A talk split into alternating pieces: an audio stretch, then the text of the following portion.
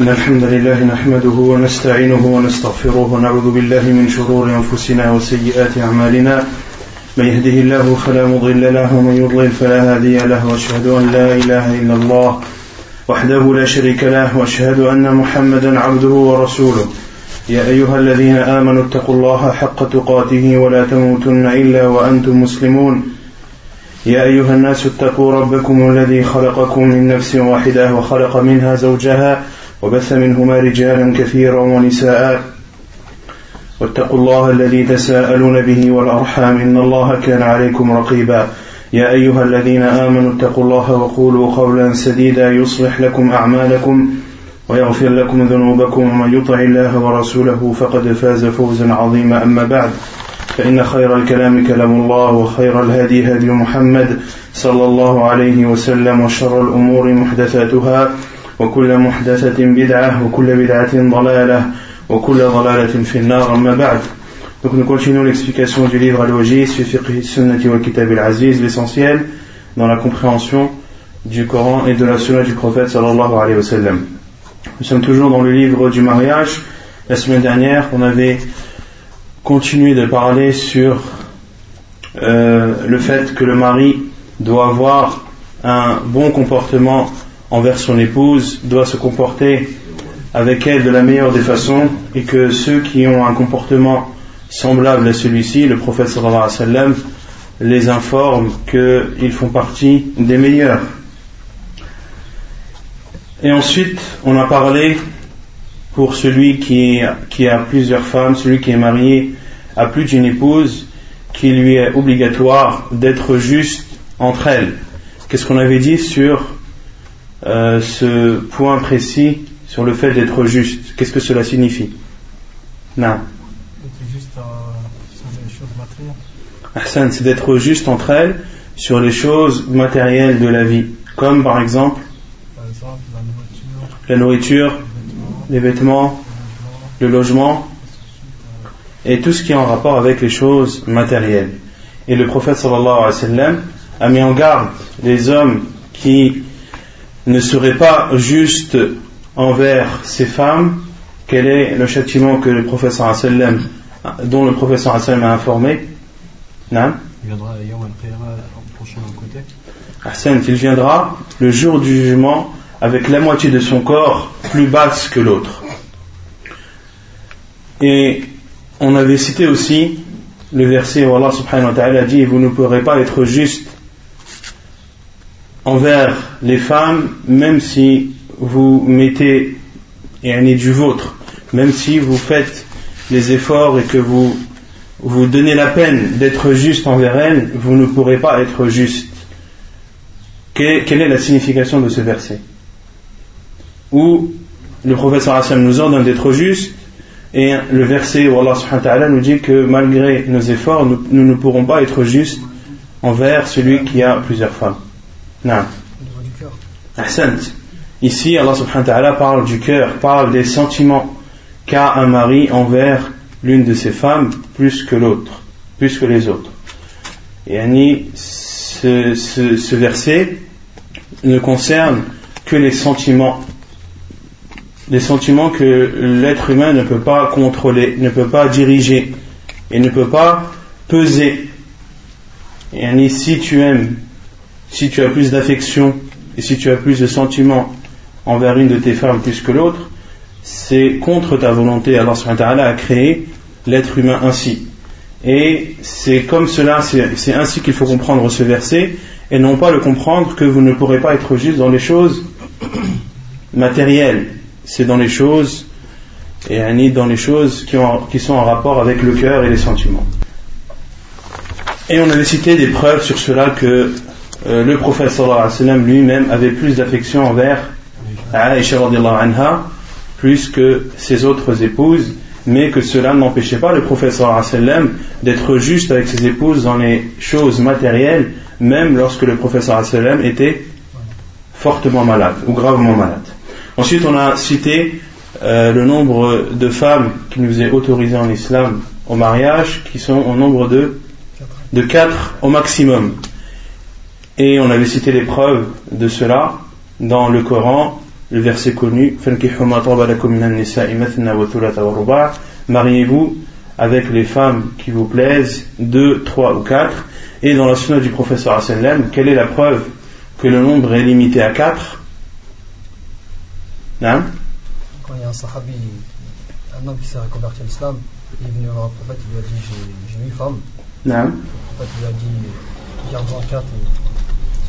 Il y a plusieurs hadiths. Un, un des compagnons qui s'est converti avait sous sa tutelle huit femmes et un autre qui en avait dix. Et à chacun d'eux, le professeur Hassan m'a dit garde-en quatre et sépare-toi et sépare-toi des autres. Ensuite, on a parlé des femmes qui nous sont interdites au mariage. On a, on a cité le verset dans Surah Al-Nisa où Allah subhanahu wa ta'ala cite de façon détaillée les femmes ou les catégories de femmes qui nous sont interdites. Et on avait vu que, en réfléchissant sur les hadiths et en, euh, en extrayant de, plutôt en, en, réfléchissant sur ce verset et en extrayant de ce verset les jugements, on en déduisait qu'il y avait deux sortes d'interdictions concernant les femmes. Il y a l'interdiction éternelle, perpétuelle, à jamais, et il y a l'interdiction ponctuelle interdiction ponctuelle. Donc il y a parmi les femmes des personnes, des femmes avec qui nous est interdit à jamais de nous marier, et d'autres femmes avec qui nous est interdit de nous marier, et ceci de façon ponctuelle, car cette femme a des caractéristiques où il y a des liens euh, entre nous et elle qui font qu'elles nous sont interdites au mariage, et lorsque ces liens disparaissent ou s'enlèvent, eh bien cette femme redevient autorisée pour nous. Et on avait cité trois causes qui rendent une femme interdite au mariage. Ces trois causes sont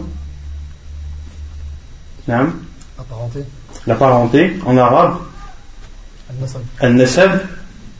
Ensuite Al-Musahara qui est l'alliance, c'est-à-dire le mariage. Et la troisième Al-Rada qui est l'allaitement. Et concernant euh, le premier cas, qui est le lien de parenté, combien de catégories de femmes nous sont interdites au mariage? Sept catégories. Quelles sont-elles? La mère. Les mères. Les sœurs. Les tantes paternelles et maternelles. Ça fait combien? Quatre. Euh, les nièces, autrement dit les filles des frères et les filles des sœurs et les filles de la personne. La propre fille de la personne qui en tout est un nombre de, de sept. Concernant les mères, elles nous sont interdites en montant. Qu'est-ce que cela signifie? C'est-à-dire la grand-mère, l'arrière-grand-mère, l'arrière-arrière-grand-mère et en montant. Ensuite, il y a les filles qui nous sont interdites en descendant, c'est-à-dire les filles, les petites filles, l'arrière-petite fille, l'arrière-arrière-petite fille en descendant. Il y a les tantes maternelles et les tantes paternelles qui nous sont interdites en montant ou en descendant En En descendant, si on dit en descendant, c'est-à-dire que les filles de nos tantes et les filles de nos tantes maternelles et paternelles sont interdites. Or, elles ne sont pas interdites. Tu as le droit de te marier avec la fille de ta tante paternelle ou la fille de ta tante maternelle. Mais quant à ta grande-tante, est-ce que tu auras de te marier avec elle? Non. Donc les tantes paternelles et maternelles nous sont interdites au mariage en montant. De même pour les filles euh, de nos frères et les filles de nos sœurs, autrement dit nos nièces, elles nous sont interdites en, en descendant. Elles nous sont interdites en descendant. Ensuite, la deuxième catégorie, ou plutôt le deuxième cas qui interdit les femmes, euh, qui est le cas de de al-musahara, l'alliance, c'est-à-dire les liens de mariage. La première personne qui nous est interdite au mariage par cause d'alliance est la belle-mère. Et elle nous est interdite à partir du moment où, où le contrat du mariage est, est établi.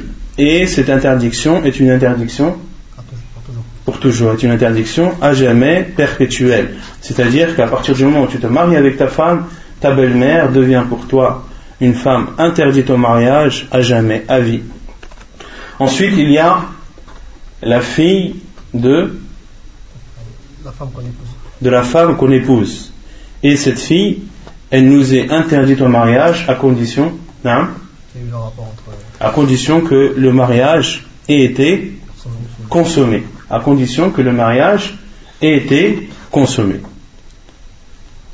Ensuite, il y a la troisième catégorie de, de femmes qui nous sont interdites au mariage de façon perpétuelle. Non la femme de son enfant. La femme du fils. La femme de son fils, autrement, autrement dit, ça, sa belle-fille est interdite au mariage de façon perpétuelle. Et la quatrième catégorie de femmes qui nous sont interdites au mariage par cause d'alliance, hein, la femme du père qui nous est interdite au mariage à partir du moment où le contrat de mariage a été conclu, même si le, mariage n'a pas été consommé. De même pour la belle-fille envers son beau-père. À partir du moment où le contrat de mariage a été conclu entre cette fille et son fils, eh bien, elle devient pour lui interdite au mariage à jamais. Et toutes ces femmes qui nous sont interdites au mariage, nous sommes considérés vis-à-vis d'elles comme, comme des maharim. Comme des maharim, donc nous avons le droit de rester tête à tête avec elles, nous avons le droit de les voir découvertes, et les cheveux découverts, ce qu'elles ont le droit de montrer à leurs proches, on avait déjà parlé de cela, et il nous est autorisé également de voyager avec elles. ensuite, il y a le troisième cas qui interdit les femmes au mariage, qui est l'allaitement. L'allaitement, et Allah subhanahu wa ta'ala, lorsqu'il a parlé de l'allaitement dans le Coran, quelle, quelle catégorie de femmes il nous interdit? Non La mère. Aïwa La fille de la mère. La mère de lait et Sa fille. Et la sœur de lait. Ah, j'ai mal compris. La fille de la mère. Voilà, c'est ce que j'ai dit. Donc c'est ta sœur de lait. Voilà, ouais, non. Ouais.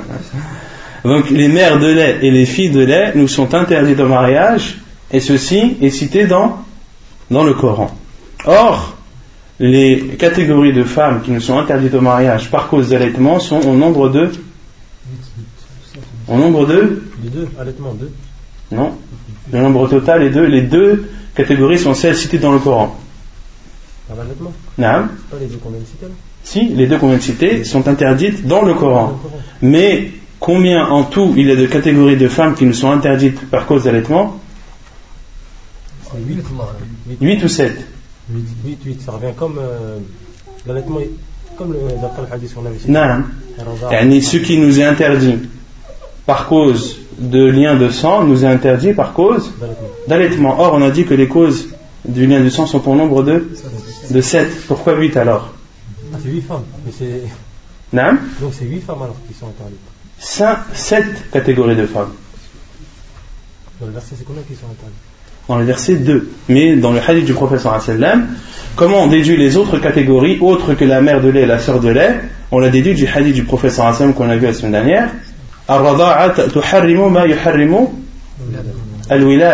que l'allaitement euh, que l'allaitement interdit ce qu'interdit l'accouchement. Autrement dit, ce qui est interdit par les liens de parenté est interdit également par les liens de de de lait. Les femmes, les catégories de femmes qui nous sont interdites par cause d'allaitement. Il y a non la mère de lait. Ensuite la sœur de lait. Ensuite non la mère de, la mère de lait. C'est-à-dire la grand-mère. La grand-mère de lait. Ensuite la, la grand-mère du côté du père. C'est-à-dire la, la, mère du. Elle est la grand-mère maternelle de lait et la grand-mère paternelle de lait. Ensuite les tantes. De lait maternel et les tantes de lait comment paternel et les petits enfants des, enfants de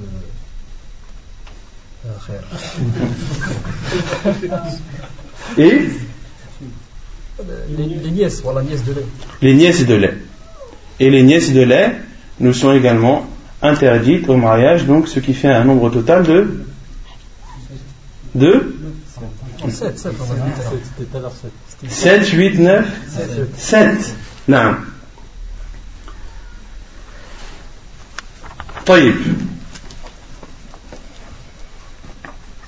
Ensuite, on s'était arrêté sur euh, l'allaitement, qui interdit euh, justement le fait de nous marier avec ces sept catégories de femmes. Quel genre d'allaitement nous interdit cela? Et avant d'entamer ce chapitre, on avait cité une chose importante la semaine dernière, c'est que les liens de lait ne concernent que que l'enfant allaité et non les proches de cet enfant allaité. Donc si toi tu as été allaité par une femme, cette femme est considérée pour toi comme ta mère de lait. Mais ton frère à toi, est-ce que cette femme est considérée comme sa mère de lait Non. Le jugement ne concerne que l'enfant qui est allaité. طيب يقول المؤلف الرضاع الذي يثبت به التحريم عن عائشة قالت قال رسول الله صلى الله عليه وسلم لا تحرم المصة والمصتان. حديث صحيح رواه مسلم والترمذي. وعن أم الفضل أن أن نبي الله صلى الله عليه وسلم قال لا تحرم الرضعة أو الرضعتان. أو المصة والمصتان حديث صحيح رواه مسلم والنسائي Donc selon Aisha radiallahu anha, le prophète sallallahu alayhi wa sallam a dit n'interdit pas ou ne rend pas interdit, autrement dit, ne rend pas interdit les femmes l'allaitement, un allaitement ou deux. Un allaitement ou deux. Hadith authentique rapporté par Muslim. Ou, euh, al-massa, c'est pas, c'est plus précis que, euh, que l'allaitement, c'est la tétée. Al-massa en arabe, c'est la tétée. C'est lorsque le nourrisson tête le sein de sa mère ou le, sein de la femme qui l'allaite. Et il y a une divergence des savants concernant l'allaitement sur deux points. Le premier sur qu'est-ce qu'un allaitement Et le second, point où il y a une divergence, c'est combien d'allaitements rendent interdit cet enfant à cette femme. Concernant qu'est-ce qu'un allaitement, est-ce que c'est une tétée Qu'est-ce qu'une tétée? Est-ce que c'est le fait que le nourrisson tête le sein de sa mère ou de la femme qui l'allait et lorsqu'il retire sa bouche, cela est considéré comme une tétée et lorsqu'il réintroduit le téton dans sa bouche, cela est considéré comme une deuxième. Ou bien alors, est-ce que l'allaitement, c'est tout simplement une assise? C'est tout simplement une assise. Il y a une divergence des savants à ce sujet. Et l'avis le plus sûr, c'est que ce qui interdit, ce qui définit l'allaitement, c'est l'assise. C'est l'assise. C'est-à-dire que la femme allaite son enfant jusqu'à ce qu'il soit rassasié. Que cet enfant ait retiré sa bouche ou non. Que cet enfant ait retiré sa bouche, que ce nourrisson ait retiré sa bouche ou non, et plusieurs fois, même s'il a retiré sa bouche du, téton 4, 5, 6 fois, 10 fois durant cette assise, elle est considérée comme un allaitement. Ça, c'est la vie le plus sûr euh, des savants. Euh, parmi eux, Sheikh Ibn Uthaymin, parmi eux, Sheikh Al-Albani, ta'ala. Et concernant le nombre d'allaitements minimum qui rend cet enfant interdit à cette femme, il y a une divergence de savants. Certains disent 3 et d'autres disent 5. Ceux qui disent 3 utilisent ce hadith de Aisha anha où le professeur Hassan a dit ne rend pas euh, interdit une tétée ou deux. Autrement dit, rend interdit trois tétés ou plus. Mais ce n'est pas la vie le plus sûr, Allah Pourquoi? Car il y a un autre hadith, le hadith de Aisha anha, qui est clair et explicite. Comme le dit l'auteur, رضي الله عنها قالت كن كان فيما أنزل من القرآن عشر رضاعات معلومات يحرمن ثم نسخن بخمس معلومات فتوفي رسول الله صلى الله عليه وسلم وهن فيما يقرأ من القرآن حديث صحيح رواه مسلم La preuve, c'est le hadith de Aïcha anha qui dit Lorsque où il est descendu dans le Coran, où il a été révélé dans le Coran, dix tétés, bien définis, bien séparés, du harim.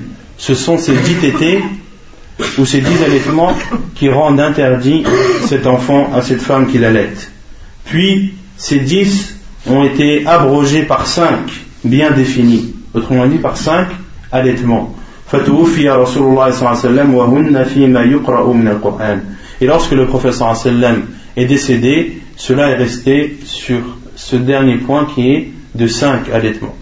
Et c'est la vie le plus sûr que le nombre minimum d'allaitements est de 5.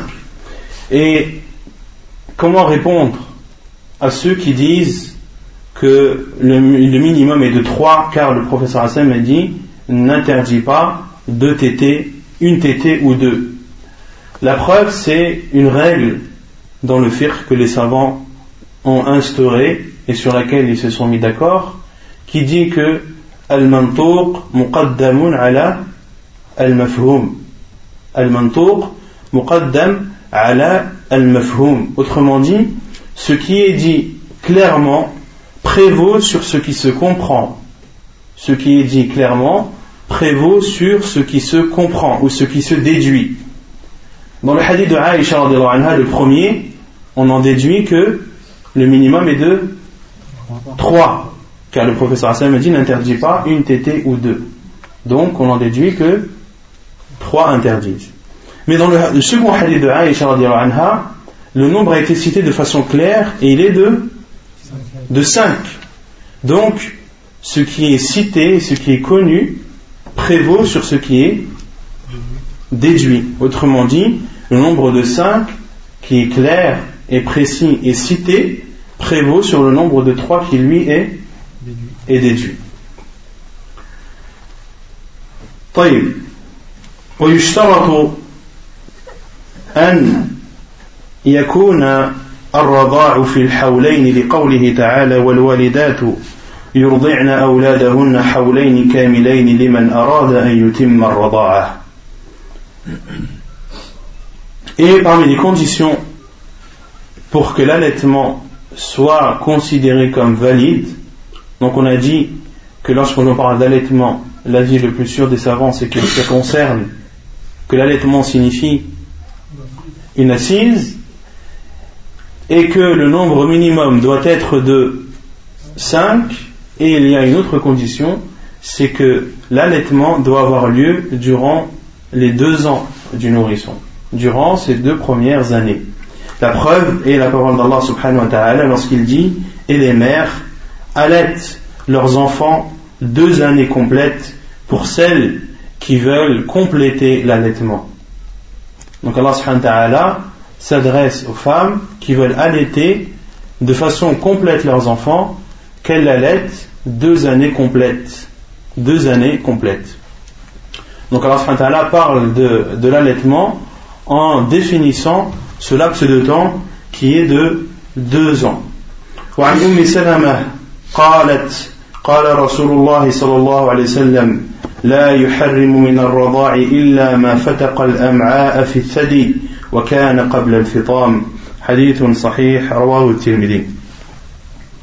Et la preuve dans la sunna du prophète sallallahu alayhi wa c'est le hadith de Umm Salama qui dit, le prophète sallallahu alayhi wa a dit, n'interdit de l'allaitement que ce qui nourrit les intestins ou ce qui est traversé par les intestins depuis le sein. Et ceci avant al-fitam. Et al-fitam c'est la période à partir duquel le nourrisson ou à partir duquel le lait n'est plus l'aliment principal du nourrisson un enfant fatim en arabe c'est le nourrisson qui a pour nourriture principale le lait. À partir du moment où il se nourrit d'autre que le lait, et que cette nourriture est sa nourriture principale, alors il n'est plus considéré comme étant fatim, comme étant un nourrisson.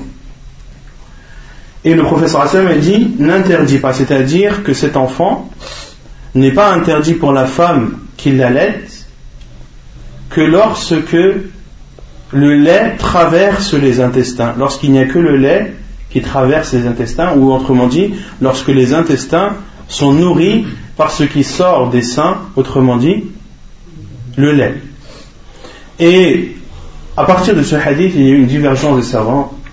Certains n'ont pas considéré, après la connaissance de ce hadith, les deux ans. Et on dit que pour que l'allaitement fasse ses effets et pour qu'il soit considéré comme étant valide, il faut que le nourrisson soit allaité pendant qu'il est fatim, c'est-à-dire pendant que le lait euh, est considéré comme étant sa nourriture principale. Mais à partir du moment où cet enfant, le lait n'est plus pour lui sa source de nourriture principale, alors l'allaitement n'est pas considéré à cette période, même si cela entre dans les deux ans, même si cela entre dans les deux ans. Une divergence des savants à ce sujet. Et euh, Sheikh al-Albani considère lui que c'est les deux ans, Sheikh al-Fawzan également. Quant à Sheikh ibn Uthaymin, rahimahullah considère lui qu'on doit prendre en considération le moment où l'enfant dépend du lait et où il ne dépend pas du lait. S'il dépend du lait, que c'est sa nourriture principale, alors oui, l'allaitement est considéré. Et si c'est après que l'allaitement, ou après que l'enfant n'est plus dépendant du lait, alors l'allaitement n'est plus considéré comme valide. Et Cheikh Ibn parmi ses preuves, il dit car l'allaitement est pris en considération car il a de l'effet sur l'enfant et sur le nourrisson. Il a de l'effet lorsque c'est sa source principale de, nourriture. Mais lorsque ce n'est plus sa source principale de nourriture, le lait n'a plus l'effet euh, désiré qui justement est une des causes que cet enfant devienne interdit pour cette femme qui l'allait. Wallahu Quand tu dis euh, sa nourriture principale, c'est il boit plus du lait. Il peut manger. Un enfant, euh, un nourrisson peut boire du lait et à côté de cela être nourri d'autres choses, de compote ou d'autres, ou de, ou de, de purée de fruits, etc. Mais euh, ces autres nourritures ne sont pas son plat principal. Ne sont pas son plat principal. Et cet enfant, est, malgré qu'il mange autre que du lait ou qu'il boit autre que du lait, est considéré comme fatim car il ne peut pas se passer du lait. Le lait est sa source de nourriture principale. C'est clair? Pas une. Euh, non. Quand on dit assise, une assise c'est une tétée. C'est-à-dire, euh, si la femme a, a l'enfant, même s'il reste une heure en train de téter, on, on, dira que c'est qu'une fois. Non. C'est ça? Non. Il faut qu'il vienne cinq fois comme ça. Il faut qu'il y ait il faut qu'il y ait cinq assises bien définies. Autrement dit, une femme peut par exemple allaiter son enfant pendant une heure. D'accord? Puis, deux heures après, elle réallaite cet enfant. Là, le laps de temps est bien, est bien défini. Les deux assises sont bien distinctes, même s'il y a entre, ces deux assises que deux heures. Mais un enfant qui tête, puis qui retire sa bouche pendant une minute, le temps de, reprendre son souffle, le temps de, se reposer, puis euh, sans être rassasié, puis retête une, une, nouvelle fois, et ceci n'est pas considéré comme une assise, c'est considéré comme une tétée, et ce qui interdit ce sont des assises, c'est comme les, les savants disent, c'est comme un repas. C'est comme un repas. Lorsque tu manges un repas, tu peux faire des interruptions. Tu as un repas devant toi, tu peux le manger en faisant des petites interruptions. Mais à la fin, tu as mangé combien de déjeuners? Un ou deux? Un seul déjeuner. Même si, et durant ce déjeuner, eh bien, tu as été amené à, faire autre chose ou à t'arrêter quelque temps, etc. Mais à la fin, tu as, tu as, tu as mangé un repas. Tu n'en as pas mangé deux ou trois ou quatre. Et on est de même pour euh, l'allaitement des enfants. Et donc, concernant l'allaitement, il y a l'allaitement de celui qui a dépassé les deux ans. De celui qui a dépassé les deux ans, et on en avait parlé euh, vaguement la semaine dernière lors des questions-réponses, c'est concernant l'allaitement du grand. L'allaitement du grand, autrement dit, de celui qui a plus de deux ans. Il y a un hadith du prophète sallallahu alayhi wa sallam où Salim, Mawla Abi Hudayfa, radiallahu euh, anhu, qui était marié à Sahla bint Suhayl. Sahla bint Suhayl avait, euh, depuis son plus jeune âge, chez elle, Salim, qui était le serviteur de Abu Hudayfa, le mari de Sahla bint Suhayl. Et lorsque cet enfant Salim a grandi dans leur maison et qu'il a atteint l'âge de la puberté, Sahl ibn Suhail a posé la question au prophète sallam et lui a exposé le problème en lui disant que cet enfant est depuis chez eux, depuis tout petit, et que c'est elle qui l'a élevé, que c'est elle qui l'a éduqué, etc., etc., mais que maintenant il a atteint l'âge euh, il a, maintenant c'est un homme et il a atteint l'âge de la puberté. Et que cela était pour elle un poids difficile à, surmonter car elle devait se couvrir devant elle, etc., etc. Et cela est très difficile envers une personne qui vit dans la même maison. Et le prophète sallallahu alayhi wa sallam lui a dit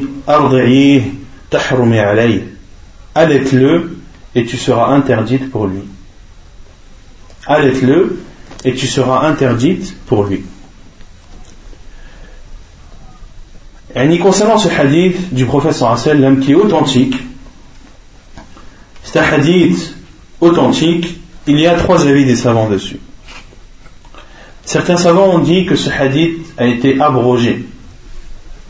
Que ce hadith a été abrogé par d'autres hadiths où le prophète sallam définit, comme celui qu'on a vu, le hadith de Umm Salama, où le prophète sallam a dit tant que le lait nourrit les intestins.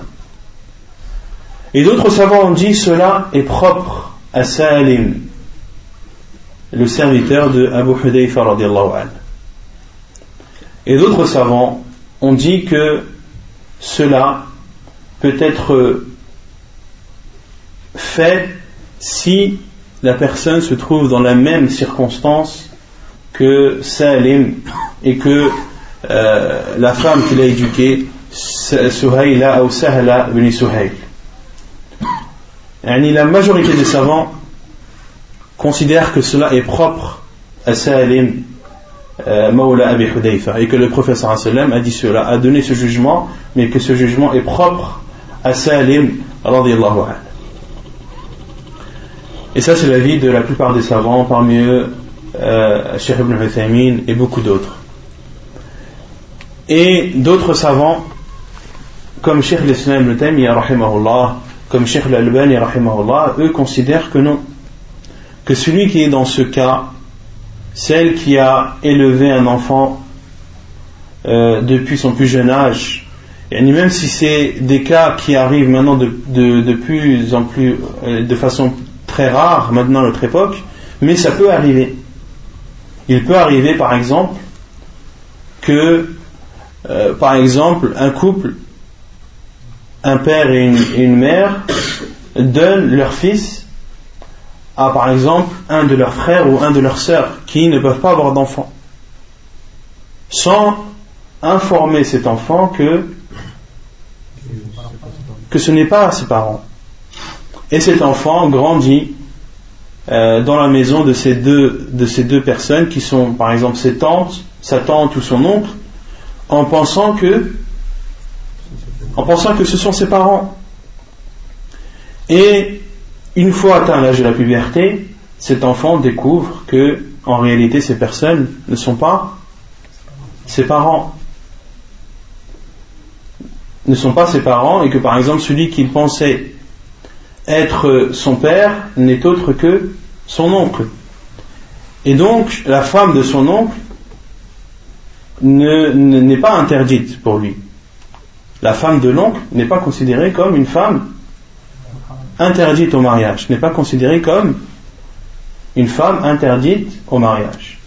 Dans des cas comme celui-ci, il est autorisé à cette femme d'allaiter ou de donner du lait euh, à cet enfant pour qu'il devienne pour elle interdit. Euh, c'est l'avis de Sheikh al-Islam c'est l'avis de Sheikh al-Albani, ils disent lorsque le cas, un cas similaire à celui de Salim arrive, eh bien il est autorisé de, euh, de, procéder à ce moyen pour faciliter euh, la vie dans cette maison. Et les savants mettent en garde sur ceux qui euh, prendraient des facilités ou se précipiteraient dans n'importe quel cas euh, d'utiliser ce moyen. Ce moyen doit être utilisé en cas de force majeure et bien sûr ne doit être utilisé qu'après avoir posé la question à un savant en lui expliquant la situation et en, demandant si cela est autorisé ou non. Mais de faire cela de sa propre initiative, cela n'est pas autorisé car il y a derrière des conséquences qui sont très importantes. De devenir interdit à une femme, cela euh, est quelque chose qui ne doit pas venir de la, de la personne elle-même, mais doit venir, ou ce jugement doit être donné par un savant de l'islam, comme l'a fait Sahala bin Suhayl. Elle a demandé au prophète sallallahu alayhi wa, alayhi wa sallam, car c'était un sujet important et une question importante. Et concernant les liens de parenté et les liens de lait, les liens de lait, il y a une différence entre les liens de parenté et les liens, et les liens de lait. Est-ce que tu dois subvenir aux besoins de ta mère de ta vraie mère, de ta mère de sang Oui ou non? Oui. Si ta mère est dans le besoin et que personne et qu'elle elle, n'a plus de, mari, que ton père est décédé, eh bien c'est une obligation pour son fils de subvenir à ses besoins. Est-ce qu'il en est de même pour la mère de lait? Non. La mère de lait, il n'est pas obligatoire de subvenir à ses besoins il n'est pas obligatoire de subvenir à ses besoins. Donc les liens de parenté et les liens de lait interdisent les mêmes catégories de femmes, mais ne donnent pas les mêmes jugements. Est-ce que ta mère de lait hérite de tes biens si tu meurs? Non. Il n'y a que ta mère de sang qui hérite ou qui fait partie des, des héritières de ton argent et de tes biens. Quant à la mère de lait, les sœurs de lait, le père de lait n'ont aucune part d'héritage. Donc lorsqu'on dit, le professeur Hassan a dit yahrumu, interdit. Le professeur Hassan a dit interdit euh, les liens de lait, ce qu'interdit l'accouchement. Mais le professeur Hassan n'a pas dit que tous les jugements qui sont en rapport avec les liens de sang sont les mêmes que. Voilà. Par exemple également, dans les sentences ou dans la loi du talion lorsque une femme tue son fils. En islam, est-ce qu'on applique la loi du talion? Non, c'est interdit. une femme, parmi les spécificités de la mère dans les sentences, c'est que la loi du talion n'est pas appliquée sur elle lorsqu'elle tue son fils.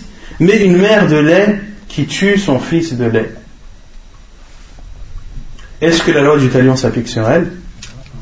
Oui, elle s'applique sur elle, car ce jugement est propre à la mère de, son, de sang et non à la mère de lait. Il y a beaucoup d'autres jugements similaires à celui-ci, et ce qu'il faut retenir, c'est que la mère de lait, elle nous est interdite, c'est-à-dire que on n'a pas le droit de se marier avec elle, qu'on a le droit de rester tête à tête avec elle, etc. etc. Et concernant les femmes qui nous sont interdites au mariage de façon perpétuelle et de façon éternelle et à vie, il y a une autre catégorie de femmes que l'auteur n'a pas citée, ce sont ce que les savants appellent al-mar'atu al-mula'ana. Al-mar'atu al-mula'ana. Qu'est-ce que signifie al-mar'atu al-mula'ana C'est la femme qui qui, qui, qui risque la malédiction. C'est une femme qui risque la malédiction. Quand est-ce que ce cas arrive Lorsque un homme accuse sa femme d'adultère. Lorsqu'un homme accuse sa femme d'adultère, il doit apporter quatre témoins. Il doit apporter quatre témoins et non pas n'importe quel témoin, mais quatre témoins oculaires. Quatre témoins oculaires, c'est-à-dire qui ont vu la scène de leurs propres yeux. Et comme l'a dit Omar al-Khattab, comme un seau entre dans un puits. Il faut quatre témoins qui ont vu la scène de leurs propres yeux comme un seau entre dans un puits. Et ceci nous montre euh, la gravité d'accuser quelqu'un d'adultère. Et que pour, pour ramener quatre témoins oculaires, il faut vraiment que que, que ce soit une situation très rare et des contextes très précis. Très très rare, très difficile de réunir quatre témoins oculaires. Ce n'est pas un, ce n'est pas deux, ce n'est pas trois, mais c'est quatre. Et celui qui accuse quelqu'un d'adultère sans apporter quatre témoins oculaires, quel est le jugement en islam? 80 coups de fouet, et de ne jamais accepter d'eux un témoignage à jamais. Il n'a pas le droit d'accuser quelqu'un d'adultère s'il ne ramène pas quatre témoins oculaires. Et donc, dans le cas où le mari accuse sa femme d'adultère sans apporter les quatre témoins, la femme a le droit de dire au juge que la peine soit appliquée sur son mari que les 80 coups de fouet soient appliqués sur lui. Sauf dans un cas, lorsque le mari et la femme acceptent de jurer chacun d'eux quatre fois. De jurer quatre fois. Autrement dit,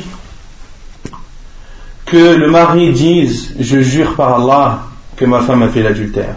Je jure par Allah que ma femme a fait l'adultère. Je jure par Allah que ma femme a fait l'adultère. Je jure par Allah que ma femme a fait l'adultère. Et dans un cinquième, il doit dire et que la malédiction d'Allah soit sur moi si je fais partie des menteurs. Et le juge s'adresse à la femme. Et la femme doit dire Je jure par Allah qu'il n'a pas dit vrai. Je jure par Allah qu'il n'a pas dit vrai je jure par Allah qu'il n'a pas dit vrai, je jure par Allah qu'il n'a pas dit vrai. Et la cinquième, et à la cinquième fois, elle doit le dire, et que le courroux d'Allah, que la colère d'Allah soit sur moi s'il il fait partie des véridiques. Que la colère d'Allah soit sur moi s'il il fait partie des véridiques. Et à ce moment, le juge doit séparer ce mari, cet homme de cette femme. Ils sont séparés à vie. طيب يقول المؤلف المحرمات مؤقتا Donc ensuite, après avoir parlé des femmes qui nous sont interdites de façon perpétuelle, à vie, il y a maintenant les, les femmes qui nous sont interdites temporairement, de façon ponctuelle. أولا الجمع بين الأختين لقوله تعالى وأن تجمعوا بين الأختين إلا ما قد سلف La première catégorie, c'est, ou plutôt la première interdiction euh, ponctuelle, c'est le fait de se marier avec deux sœurs. De se marier avec deux sœurs en même temps. D'être le mari de deux sœurs en même temps.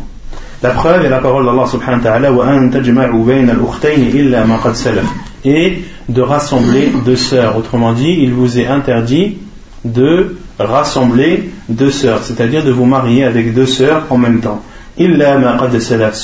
Sauf pour ceux qui ont fait cela avant, euh, avant d'en connaître l'interdiction, alors Allah leur pardonne, mais ils doivent se séparer Ou ils doivent se séparer de l'une d'elles. ثانيا الجمع بين المرأة وعمتها أو خالتها لحديث أبي هريرة أن النبي صلى الله عليه وسلم قال لا يجمع بين المرأة وعمتها ولا بين المرأة وخالتها La deuxième catégorie de femmes qui nous sont interdites de façon euh, ponctuelle, c'est le fait de se marier avec une femme et sa tante paternelle ou avec une femme et sa tante maternelle.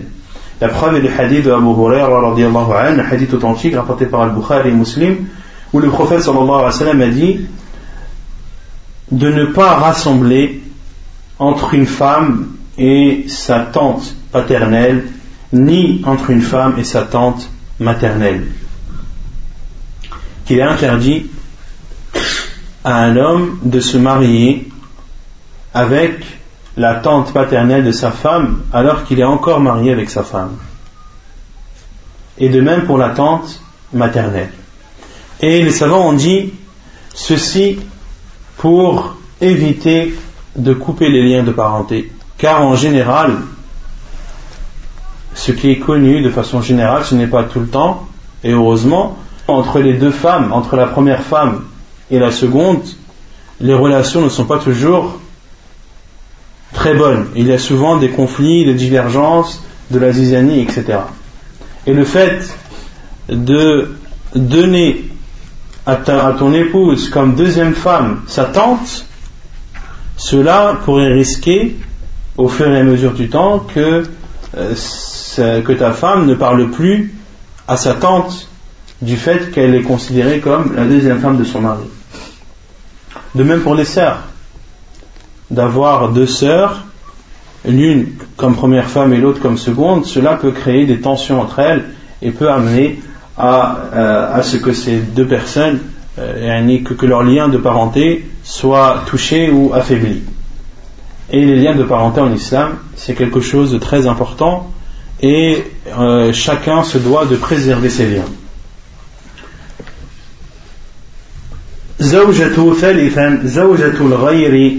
ومعتد ومعتدته. لقوله تعالى والمحصنات من النساء إلا ما ملكت أيمانكم. أي حرمت عليكم المحصنات من النساء أي المتزوجات منهن إلا المسبيات فإن المسبية تحل لسابيها بعد الاستبراء وإن كانت متزوجة لحديث أبي سعيد. Et, et troisième femme, catégorie de femmes qui nous sont interdites de façon ponctuelle, ce sont les femmes déjà mariées ou les femmes en période de, de idda, période de idda. Une femme qui a perdu son mari ou qui en instance de divorce doit pour la première respecter la durée de 4 mois et 10 jours et pour la seconde la période de 3 monstrues. La preuve est la parole d'Allah subhanahu wa ta'ala lorsqu'il dit Et les femmes mariées sauf celles que vous avez euh, sous votre tutelle, sauf celles que vous avez sous votre tutelle. La preuve, c'est le hadith de Abu Sa'id, radiallahu anhu, أن رسول الله صلى الله عليه وسلم بعث جيشا إلى أوطاس فلقي عدوا فقاتلوهم فظهروا عليهم وأصابوا سبايا. وكان ناس من أصحاب رسول الله صلى الله عليه وسلم تحرجوا من غش من غشيانهن من أجل أزواجهن من المشركين. فأنزل الله عز وجل في ذلك المحصنات من النساء إلا ما ملكت أيمانكم. أي فهم لكم حلال إذا انقضت عدتهن. حديث صحيح رواه مسلم والترمذي والنسائي. رابعا المطلقات المطلقة ثلاثا. لا تحل لزوجها الأول حتى تنكح زوجا غيره نكاحا صحيحا. لقوله تعالى فإن طلقها فلا تحل له من بعد حتى تنكح زوجا غيره. فإن طلقها فلا جناح عليهما أن يتراجعا. إن ظن أن يقيم حدود الله. Donc la première catégorie de femmes qui nous sont interdites de façon ponctuelle, la première c'est la sœur de l'épouse. La deuxième, la tante de l'épouse, qu'elle soit maternelle ou paternelle. La troisième, la femme qui est déjà mariée. Et pourquoi est-ce qu'elles sont interdites de façon ponctuelle? Autrement dit, il t'est autorisé de te marier avec la sœur de ton épouse à partir du moment où, où tu as divorcé. À partir du moment où tu as divorcé, donc que cette femme n'est plus ta femme, tu as alors le droit de de te marier avec sa sœur. De même pour la tante. Tu as le droit de te marier euh, tant que tu n'as pas le droit de te marier tant que c'est ta femme. Tant que c'est ta femme, tu n'as pas le droit de te marier avec sa tante paternelle ou maternelle. Mais à partir du moment où ce n'est plus ta femme, alors tu as le droit de se marier avec sa tante, de te marier avec sa tante paternelle ou maternelle. De même pour la femme qui est mariée, tu as le droit de, te, de, de, de même pour la femme qui est mariée ou en période de idda qui est mariée ou en période de Ida, tu n'as pas le droit de te marier avec elle jusqu'à ce qu'elle jusqu'à ce qu'elle divorce, mais aussi que que la Ida soit terminée. Jusqu'à ce qu'elle divorce pour la femme qui est mariée et pour la femme qui est en instance de divorce jusqu'à ce que sa Ida se finisse. Autrement dit, que les trois euh, menstrues soient complètes. D'où le terme ponctuel, d'où le terme de, du fait que ces femmes nous sont interdites de façon ponctuelle et temporaire. Et la quatrième personne, la quatrième femme qui nous est interdite de façon ponctuelle, c'est celle qui, que l'on a divorcée trois fois. Celle que l'on a divorcée trois fois, elle nous sera autorisée que lorsqu'elle se sera, elle ne sera autorisée à son premier mari que lorsqu'elle aura, euh, lorsqu'elle se sera mariée avec un autre homme, un mariage valide et authentique. Car Allah subhanahu wa dit et si la divorce, c'est-à-dire pour la troisième fois, elle ne lui sera plus licite jusqu'à ce qu'elle se marie avec un autre homme et si cet autre homme se dit, ou si son second mari divorce d'elle, Allah subhanahu wa ta'ala dit, alors il n'y a pas de mal à ce qu'ils reviennent ensemble, à ce qu'ils se remarient une nouvelle fois, c'est-à-dire la femme et, et le premier mari. Et on avait dit que parmi les conditions, il fallait que le second mariage soit consommé que le second mariage soit consommé car le professeur Sam a dit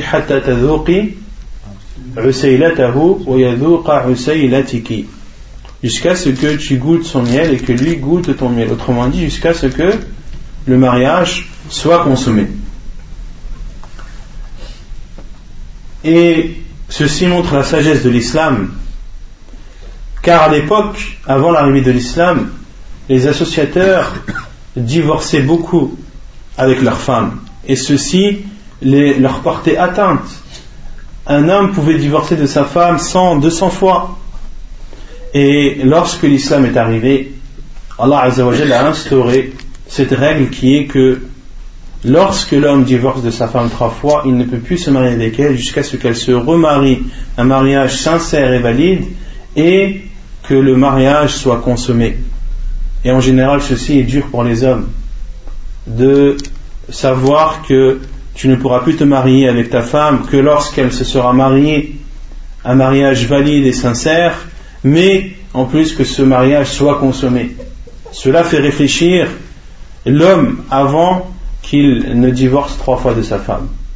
Et ceci nous montre aussi comment l'islam respecte la femme, comment il lui donne l'honneur, comment il l'honore et, euh, et ne l'offense en aucun cas.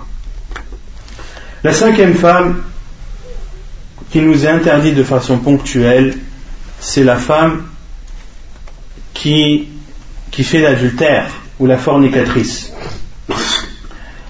خامسا زواج الزانية. لا يحل لرجل أن يتزوج بزانية ولا يحل للمرأة أن تتزوج بزان إلا أن يحدث كل منهما توبة.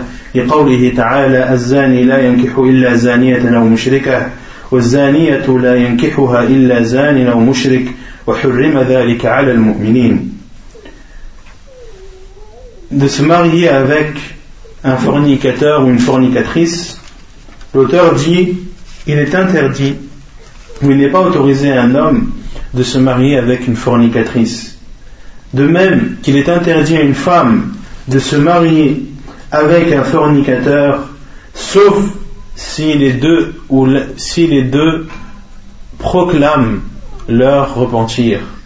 Sauf si les deux proclament leur repentir et se repentent de façon sincère en regrettant, en s'abstenant de ce péché et en ayant la conviction de ne plus recommencer.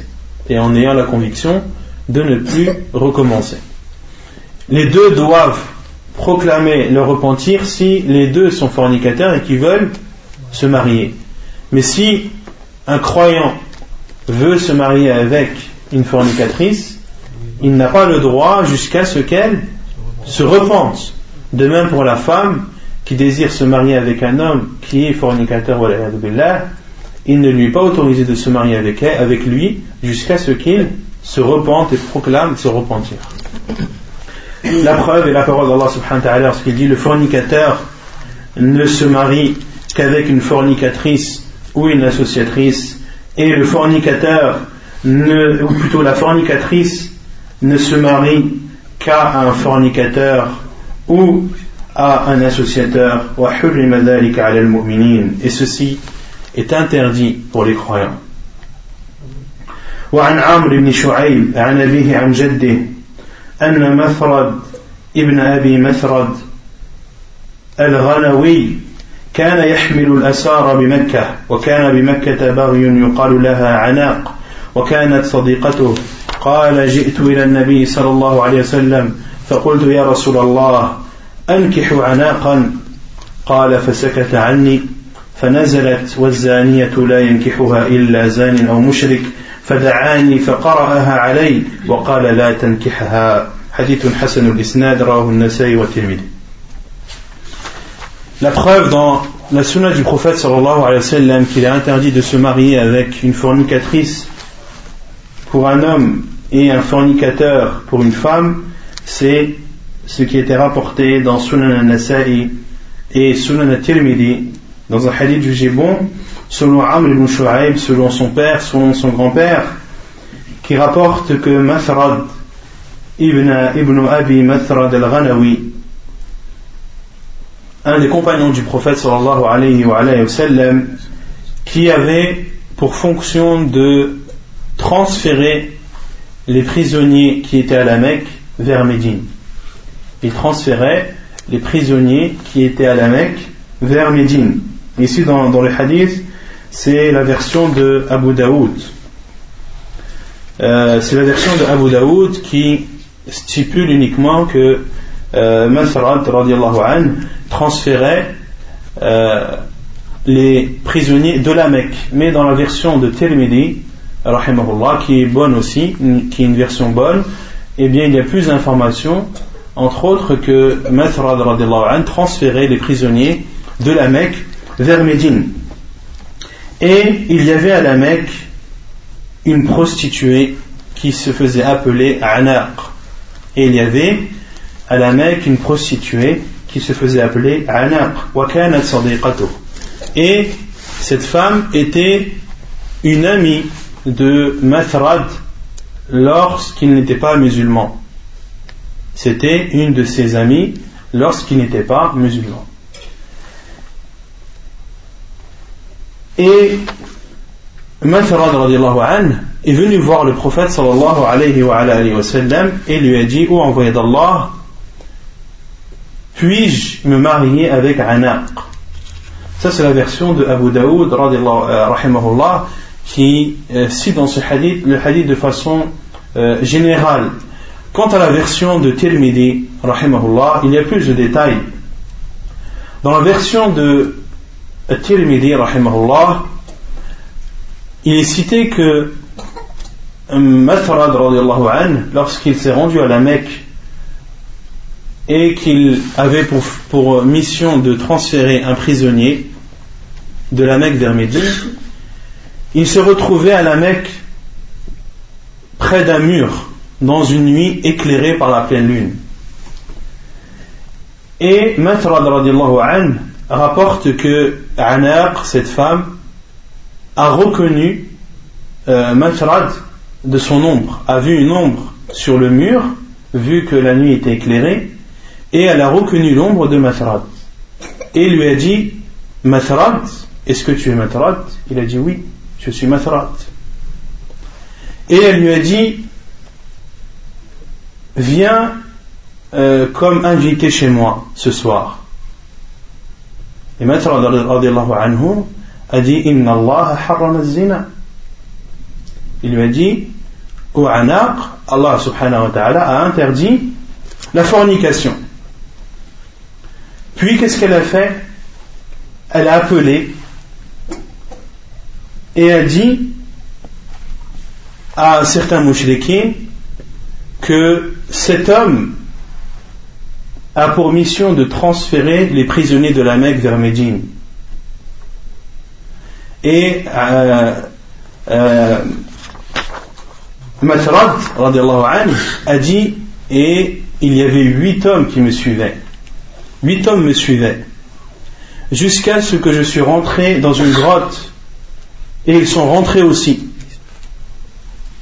Mais Allah Azzawajal a fait en sorte que ces huit hommes ne le trouvent pas et ne le voient pas dans cette grotte.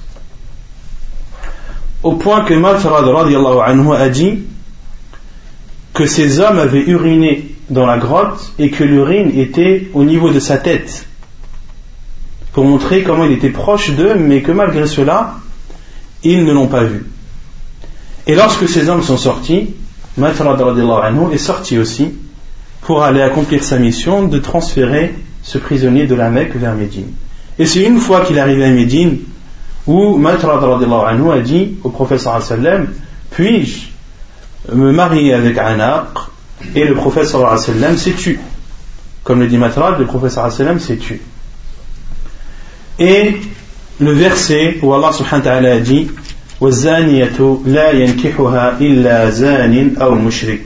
et Allah a révélé à son professeur sallam le verset où il dit Et la fornicatrice ne se marie qu'avec un fornicateur ou un associateur. Et à ce moment, le prophète a appelé Mathrat et lui a lu ce verset. Il lui a dit La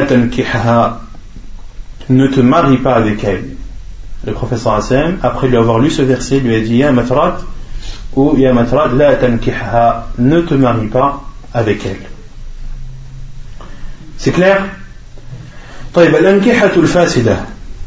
le chapitre des mariages qui ne sont pas valides, des mariages pervers et qui ne sont pas valides.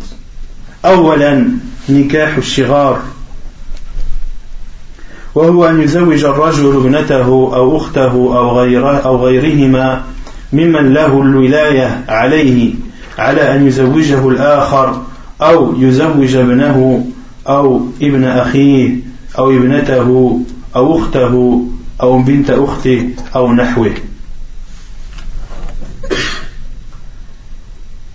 Nikah shirar, c'est le fait qu'un homme se marie ou marie sa fille à condition qu'un autre homme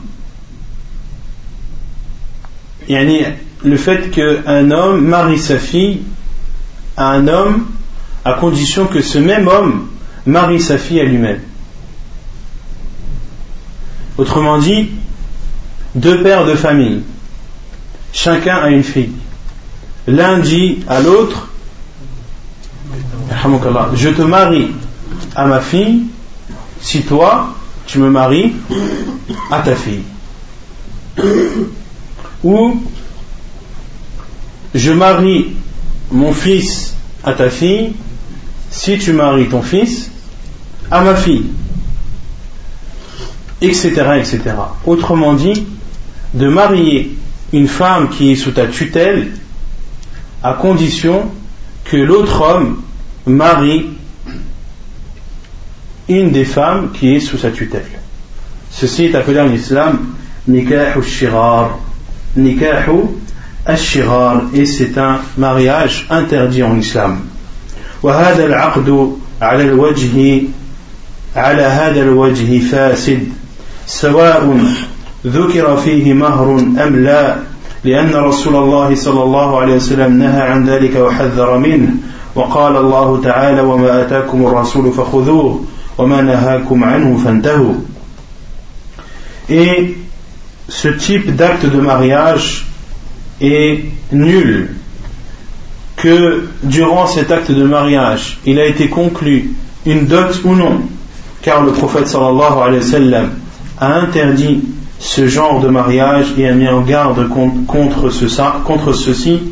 Et Allah Azzawajal a dit dans le Coran Ce que le prophète vous donne, prenez-le, et ce qu'il vous interdit, abstenez-vous-en. وفي الصحيحين عن ابن عمر أن النبي صلى الله عليه وسلم نهى عن الشغار et selon Ibn Umar radiallahu anhu dans un hadith authentique rapporté par Al-Bukhari et Muslim le, euh, Ibn Umar anhu a dit que le prophète sallallahu alayhi wa sallam a interdit al-shirar a interdit al-shirar وفي صحيح مسلم عن أبي هريرة أن رسول الله صلى الله عليه وسلم نهى عن الشغار. قال والشغار أن يقول الرجل للرجل زوجني ابنتك وأزوجك ابنتي أو زوجني أختك وأزوجك أختي. حديث صحيح رواه مسلم. Et donc, selon Abu Huraira anhu, dans Sahih Muslim, il dit que le prophète sallallahu alayhi wa sallam a interdit al-shirar. Puis Abu Huraira anhu a dit Wa-shirar, c'est le fait qu'un homme dise à un autre Marie-moi à ta fille et je te marie à la mienne. Ou Marie-moi à ta sœur et je te marie à la mienne. Et je te marie à ma sœur. وقال عليه الصلاة والسلام لا شغار في الإسلام et le prophète sallallahu alayhi wa sallam a dit point de shirar en islam. Point de shirar en islam. Hadith authentique rapporté par Muslim dans son sahih. Non. Shirar, c'est que c'est que la définition qu'Abu Huraira a citée, c'est-à-dire marie-moi à ta fille, je te marie non, à la mienne. Non, comme on a dit, Abu Huraira a donné un exemple. En disant, comme un homme dit à un autre homme, je te marie à, ma fille si tu, me maries à la tienne, ou je te marie à ma soeur si tu me maries à la tienne. Mais ceci est seulement un titre d'exemple. Les savants ont dit, c'est le fait qu'un homme marie une femme qui est sous sa tutelle, à condition que l'autre homme marie également une de ses filles, une des femmes qui est sous sa tutelle il peut marier une femme, euh, il demande à marier la fille d'un tel et qui marie son fils à. C'est la même chose aussi. Voilà, par exemple, de dire moi, je marie par exemple ma soeur, je marie ma soeur à ton fils. Je marie ma soeur à ton fils à condition par exemple que tu maries euh, ta fille à mon neveu. le ashirar intervient lorsque l'homme marie une fille ou une, femme qui est sous sa tutelle, une femme dont lui est tuteur, comme sa fille, sa sœur, etc. فهذه الأحاديث الصحيحة تدل على تحريم نكاح الشغار وفساده وأنه مخالف لشرع الله ولم يفرق النبي صلى الله عليه وسلم بين ما سمي فيه مهر وما لم يسمى فيه شيء Et dans ces hadiths authentiques, il y a une preuve, comme le dit l'auteur, de l'interdiction de faire ashirar et de sa perversité, et que cela est contraire à la législation d'Allah subhanahu wa ta'ala. Et le prophète sallallahu n'a pas différencié dans ceci les mariages de cette sorte où il y a été défini al-mar, la dot, comme ceux où il n'y a pas été défini. Autrement dit, le professeur sallam n'a pas dit que le shirar qui est interdit, c'est celui où il n'y a pas de dot. Car la plupart des mariages euh, qui sont dans cette catégorie de shirar, beaucoup ne, ne, donnent pas de dot et considèrent la dot le fait de, de se mettre en accord, de dire voilà, moi je te donne ma fille, si toi tu me donnes la mienne. Autrement dit, je t'ai déjà assez donné, je t'ai donné ma fille, donc je ne donnerai pas de, de, à ta fille, puisque je t'ai déjà donné la mienne. Et le shirar qui est fait sans dot est pire que celui qui est fait avec dot. Mais le fait qu'il y ait la dot ne rend pas cela licite. Car dans tous les cas, c'est une offense pour la femme. Et la femme, dans ce cas, la plupart du temps, est contrainte au mariage Son tuteur ne lui donne pas le choix, car il s'est mis d'accord avec l'autre homme. C'est une condition. وأما ما ورد في حديث ابن عمر من تفسير الشغار بأن يزوج الرجل ابنته على أن يزوجه الآخر ابنته وليس بينهما صداق فهذا تفسير قد ذكر أهل العلم أنه من كلام نافع الراوي عن ابن عمر وليس هو من كلام النبي صلى الله عليه وسلم. وقد فسره النبي صلى الله عليه وسلم في حديث أبي هريرة بما تقدم وهو أن يزوج الرجل ابنته أو أخته على أن يزوجه الآخر ابنته أو أخته ولم يقل وليس بينهما صداق فدل ذلك على أن تسمية الصداق أو عدمها لا أثر لها في ذلك وإنما المقتضي للفساد هو اشتراط المبادلة وفي ذلك فساد كبير لأنه يفضي إلى إجبار النساء على نكاح من لا يرغبن فيه إيثارا لمصلحة الأولياء على مصلحة النساء وذلك منكر وظلم للنساء ولأن ذلك أيضا يفضي إلى حرمان النساء من مهر من مهور أمثالهن كما هو الواقع بين الناس المتعاطين لهذا العقد المنكر إلا من شاء الله كما أنه كثيرا ما يفضي إلى النزاع والخصومات بين الزواج بعد الزواج وهذا من العقوبات العاجلة لمن خالف الشرع كما في رسالة حكم حكم السفور والحجاب ونكاح الشغار لسماحة الشيخ ابن باز رحمه الله تعالى Et donc l'auteur cite une parole de Sheikh Ibn Baz rahimahullah dans son livre euh, Hukm al-Sufur wal-Hijab wa-Nikah al-Shirar, le jugement de, du hijab, de, du voile islamique et du mariage appelé mariage au shirar de Sheikh Ibn Baz rahimahullah, où Sheikh Ibn dit, quant à ce qui était rapporté dans le hadith d'Ibn Umar, dans le hadith d'Ibn Umar, le premier hadith que l'on a cité, rapporté dans le Bukhari et Muslim, où euh, il a été cité après le hadith que ceci, c'est le fait qu'un homme dise à un autre homme, je te marie ma fille, si tu me mariais la tienne, sans qu'il n'y ait entre eux de dot. Ainsi a été rapporté euh, après la version de Ibn Umar, où il dit le professeur Sam a interdit de Shirar, a interdit le mariage de Shirar, puis Ibn Umar anhu, a cité en expliquant que Shirar c'est le fait qu'un homme dise à un autre homme je te marie à ma fille si tu me maries à la tienne sans qu'il n'y ait entre eux de dot. Et Cheikh Ibn Baz dit quant à ce qui a été rapporté dans le hadith d'Ibn Omar dans l'explication du Shirar que c'est le fait qu'un homme marie euh, sa femme à condition que l'autre lui marie à sa fille sans qu'il n'y ait entre eux de dot, ceci est l'explication, ou cette explication, comme l'ont cité, cité les savants, fait partie des paroles de Nafi' de Nafi' qui est le rapporteur de Ibn Omar. Nafi' qui rapporte de Ibn Omar. Et Nafi' était celui qui était au service de Ibn Omar radiallahu anhu. وليس هو من كلام النبي صلى الله عليه وسلم et ce n'est en aucun cas la parole du prophète صلى الله عليه وعلى آله وسلم وقد فسره النبي صلى الله عليه وسلم في حديث أبي هريرة بما تقدم et le prophète صلى الله عليه وسلم a expliqué ceci dans le hadith de Abu Huraira comme cité précédemment, précédemment. c'est le fait qu'un homme marie sa fille ou sa sœur à un autre homme à condition qu'il le marie à sa fille ou à sa sœur et il n'a pas dit sans qu'il n'y ait entre eux de dot. Ceci est une preuve que de nommer la dot ou de ne pas la nommer, cela n'a aucune influence sur l'interdiction de ce mariage et que cela mais ce qui rend ce mariage nul et pervers, c'est le fait de donner comme condition l'échange, de s'échanger euh, chacune des femmes qui est sous sa tutelle.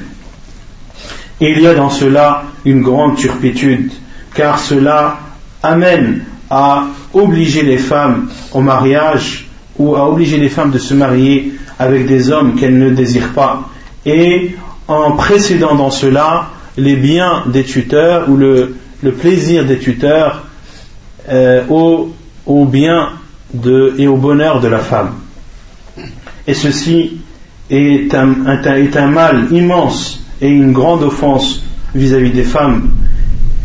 Et également, cela amène, pour ceux qui font ce mariage sans dot, de priver des femmes de leur droit qui est la dot, comme cela est connu euh, chez ceux qui ont l'habitude de faire ce, genre de mariage qui est un mal, sauf ce qu'Allah subhanahu wa ta'ala euh, veut. De même que cela est une source de problème après le mariage, le fait de marier une femme avec un homme qu'elle ne désire pas est sans doute et sans aucun doute euh, un moyen qui va faire que les problèmes après ce mariage vont se multiplier. Et et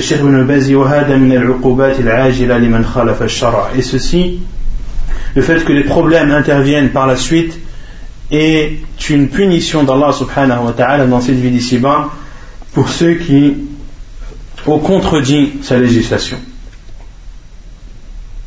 C'est clair? Non. C'est nul. C'est nul, non. Donc il est nul le mariage. Le mariage est nul, non.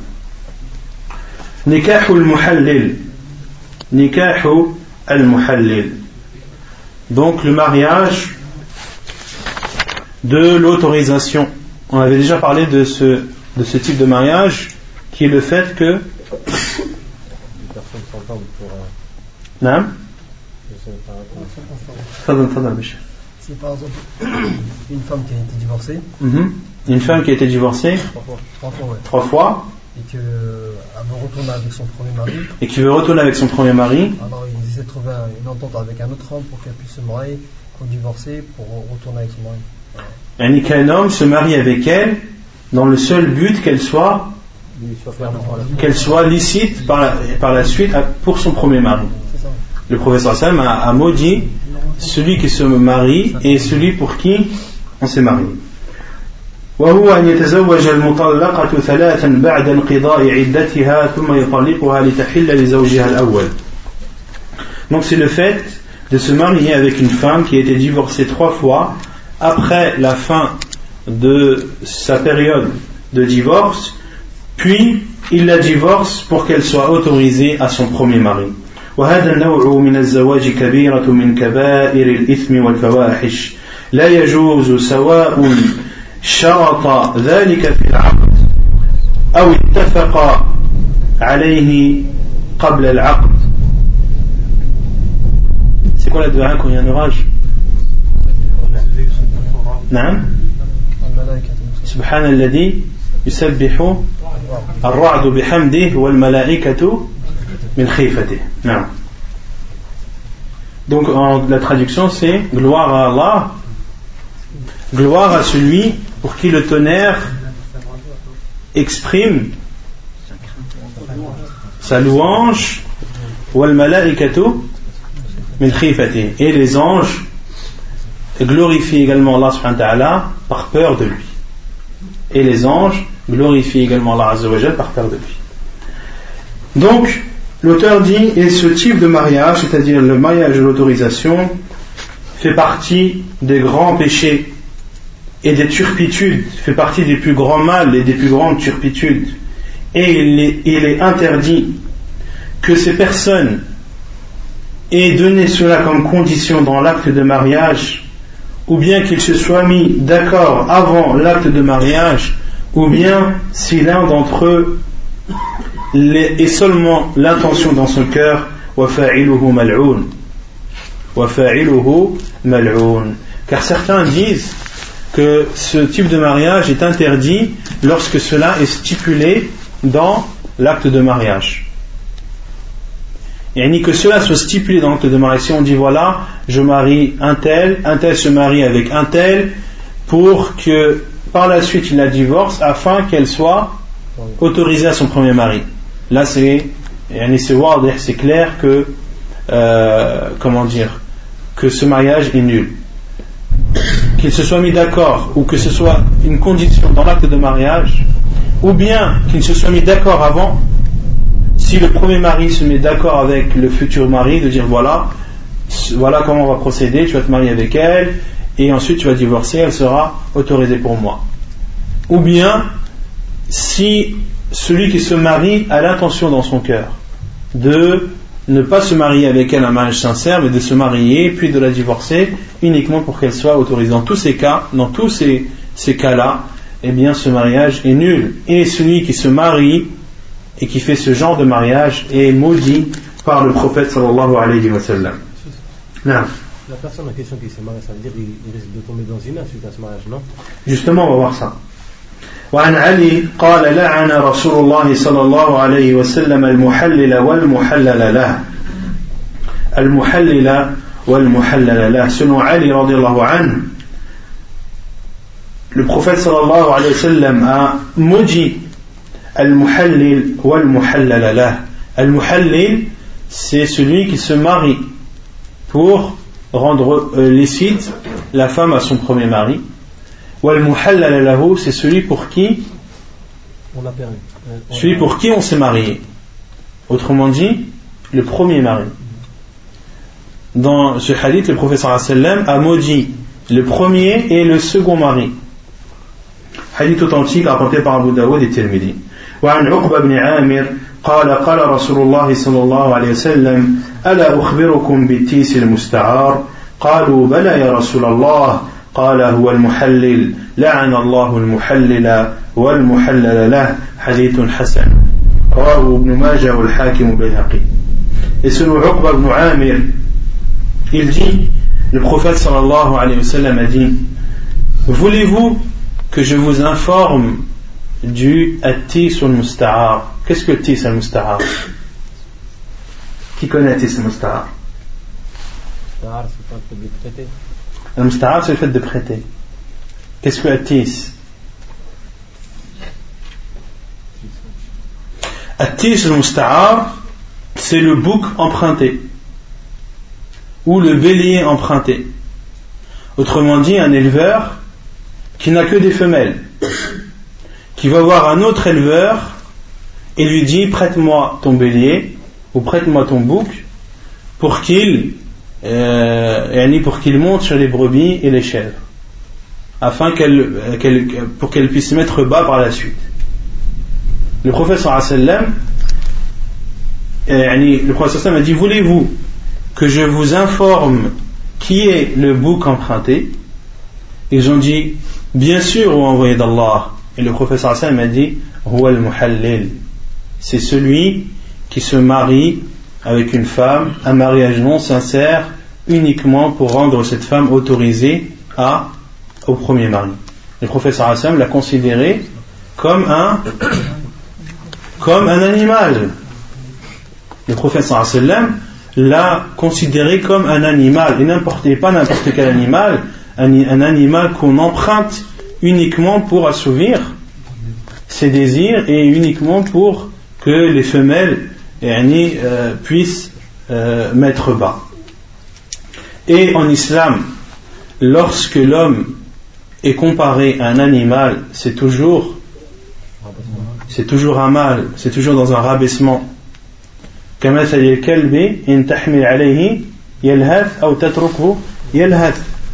Allah a considéré ceux qui ne croyaient pas en lui comme des chiens assoiffés.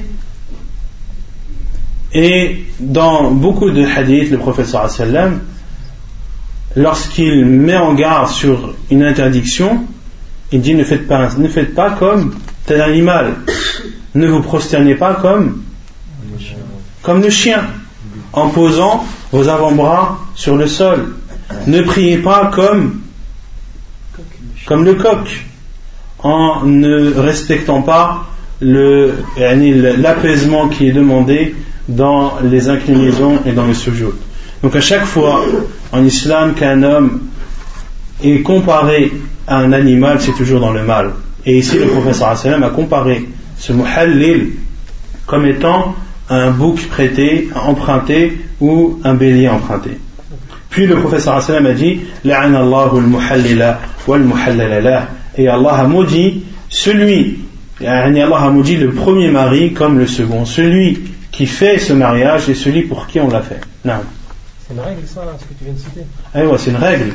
Lorsque un homme est comparé à un animal, c'est toujours dans un mal. Non, ça c'est connu, les savants le disent toujours ça. Et les preuves sont irréfutables, que ce soit dans le Coran ou dans la sunna du prophète sallallahu alayhi wa sallam. وعن عمر بن نافع عن أبيه أنه قال جاء رجل إلى ابن عمر رضي الله عنهما فسأله عن رجل طلق امرأته ثلاثا فتزوجها أخ له من غير من غير مؤامرة منه ليحلها لأخيه. هل تحل للأول قال لا إلا نكاح رغبة. كنا نعد هذا سفاحا على عهد رسول الله صلى الله عليه وعلى آله وسلم. حديث صحيح رواه الحاكم والبيهقي. selon Omar ibn Nafi' selon son père il rapporte qu'un homme est venu vers Ibn Omar et lui a demandé au sujet d'un homme qui a divorcé de sa femme trois fois puis un de ses frères c'est-à-dire le frère de cet homme s'est marié sans en avoir euh, l'utilité, le besoin, ni sans en être motivé. Et ceci uniquement pour rendre cette femme licite à son frère. Est-ce que cette femme, malgré que son frère se soit marié, devient licite pour son premier mari? Et Ibn Umar a dit là, non, elle ne devient pas licite pour lui, sauf si c'est un mariage voulu, sauf si son frère réellement voulait se marier avec cette femme en n'ayant pas l'intention de la divorcer, un mariage sincère, un mariage avec une bonne intention, intention euh, que doit avoir tous ceux qui se marient de euh, vivre avec cette femme euh, paisiblement, d'être heureux avec elle et de fonder une famille par la suite. Et Ibn Umar a dit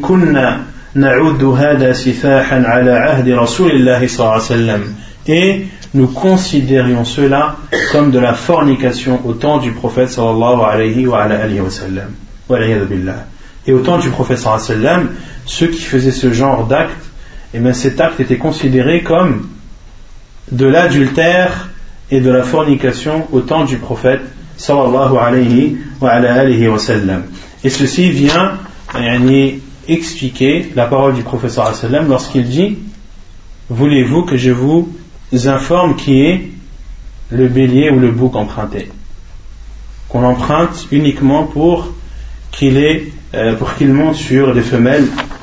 Ainsi, Ibn Umar informe qu'au temps du professeur sallam, ceci était considéré comme de la fornication.